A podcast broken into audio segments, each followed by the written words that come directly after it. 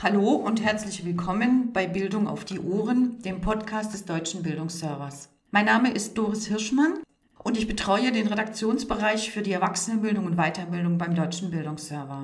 In diesem Podcast heute geht es darum, wie es ist, wenn man plötzlich online lernen und lehren muss.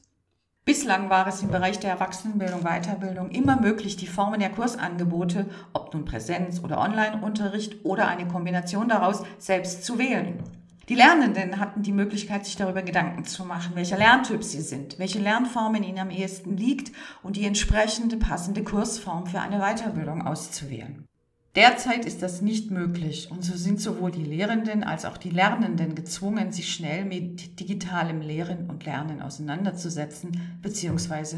anzufreunden. Dabei stoßen sie auf technische und inhaltliche Probleme, aber auch auf Probleme der Lernmotivation, die zu Hause selbst und allein aufgebracht werden muss. Um diese Probleme besser zu bewältigen, werden hier entsprechende Informationen und Hilfestellungen vorgestellt. Ein erster Schritt für Lernende ist es, Kursangebote einzuschätzen und den passenden auszuwählen.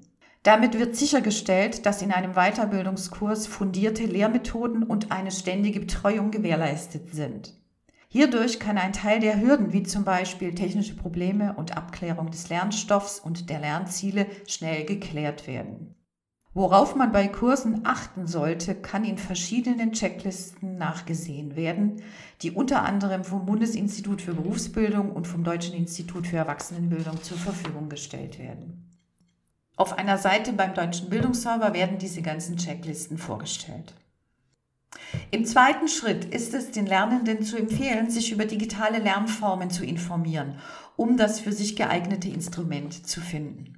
Die Stiftung Warentest hat einen Leitfaden herausgegeben, der auf überschaubaren sechs Seiten einen Überblick gibt über die Bandbreite digitalen Lernens.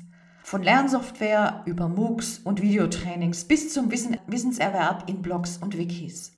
In dem online verfügbaren PDF-Dokument steht nicht nur, wie das Lernen damit funktioniert, sondern sagt auch, worauf wir Nutzerinnen und Nutzer bei den verschiedenen Lernmöglichkeiten und bei der Suche und Auswahl eines Online-Kurses achten sollten.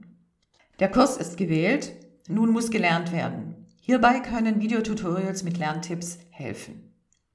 Online-Lernen erfordert eine hohe Selbstlernkompetenz. Das heißt, die Lernenden müssen in der Lage sein, ein Lernziel zu definieren, ein entsprechendes Lernpensum festzulegen, die Rahmenbedingungen zum Lernen zu organisieren und sich selbst zum Lernen zu motivieren. Der Videokanal YouTube bietet hier eine ganze Reihe von Videos, die Hilfestellung bieten bei der Bewältigung der Anforderungen zum Selbstlernen. Zwei Videos werden hier exemplarisch vorgestellt, die mit der Eingabe Lernen lernen in die Suchzeile bei YouTube recherchiert werden können. Der YouTube-Kanal ARD Alpha bietet das Tutorial Lernen lernen, Lerntipps vom Experten. In sieben Minuten gibt Jürgen Bader, Lerncoach und Dozent an der Pädagogischen Fakultät der Ludwig-Maximilians-Universität München, praktische Tipps zum Lernen. Der YouTube-Kanal Sprout Schulen präsentiert in seinem fünfminütigen Video 13 Tipps zum Lernen aus der Gehirnforschung – Erkenntnisse aus der Wissenschaft in Form von Comiczeichnungen, die veranschaulichen, was zu tun ist, um sich zum Lernen zu motivieren. Die Bandbreite der Tipps reicht von Ablenkungen vermeiden, die richtige Lernsituation herstellen, Lernphasen und Pausen planen, bis hin zu verschiedenen Lerntechniken, um sich Inhalte zu erarbeiten und zu merken. Wer sich nun gar nicht mit dem Online-Lernen anfreunden kann, hat allen Grund zur Hoffnung. Die Situation bleibt in vielerlei Hinsicht nicht stabil und das kann auch Vorteile haben. Denn inzwischen wurde das Verbot von Weiterbildungsveranstaltungen in Präsenzform in den Bundesländern teilweise aufgehoben und Bildungsveranstaltungen sind unter bestimmten Bedingungen wieder erlaubt. Einen Überblick der aktuellen Regelungen stehen beim Infoweb Weiterbildung, der Suchmaschine für Weiterbildungskurse des deutschen Bildungsservers, in einer Übersichtstabelle zur Verfügung, die als PDF-Datei heruntergeladen werden kann. Die Liste wird fortlaufend aktualisiert. Im Folgenden gibt es Tipps für Kursleitende und Dozenten in der Erwachsenenbildung und Weiterbildung. Sehr schnell und effizient haben die Anbieter und die Lehrenden in der Erwachsenenbildung reagiert und es entstanden eine ganze Reihe hochwertiger praktischer Anleitungen, um Präsenzkurse schnell in ansprechende Online-Lernangebote umzuwandeln. So stehen beispielsweise Videoaufzeichnungen von Webinaren zu diesem Thema von Portalen wie Erwachsenenbildung.at oder eThinkCheek.org zur Verfügung.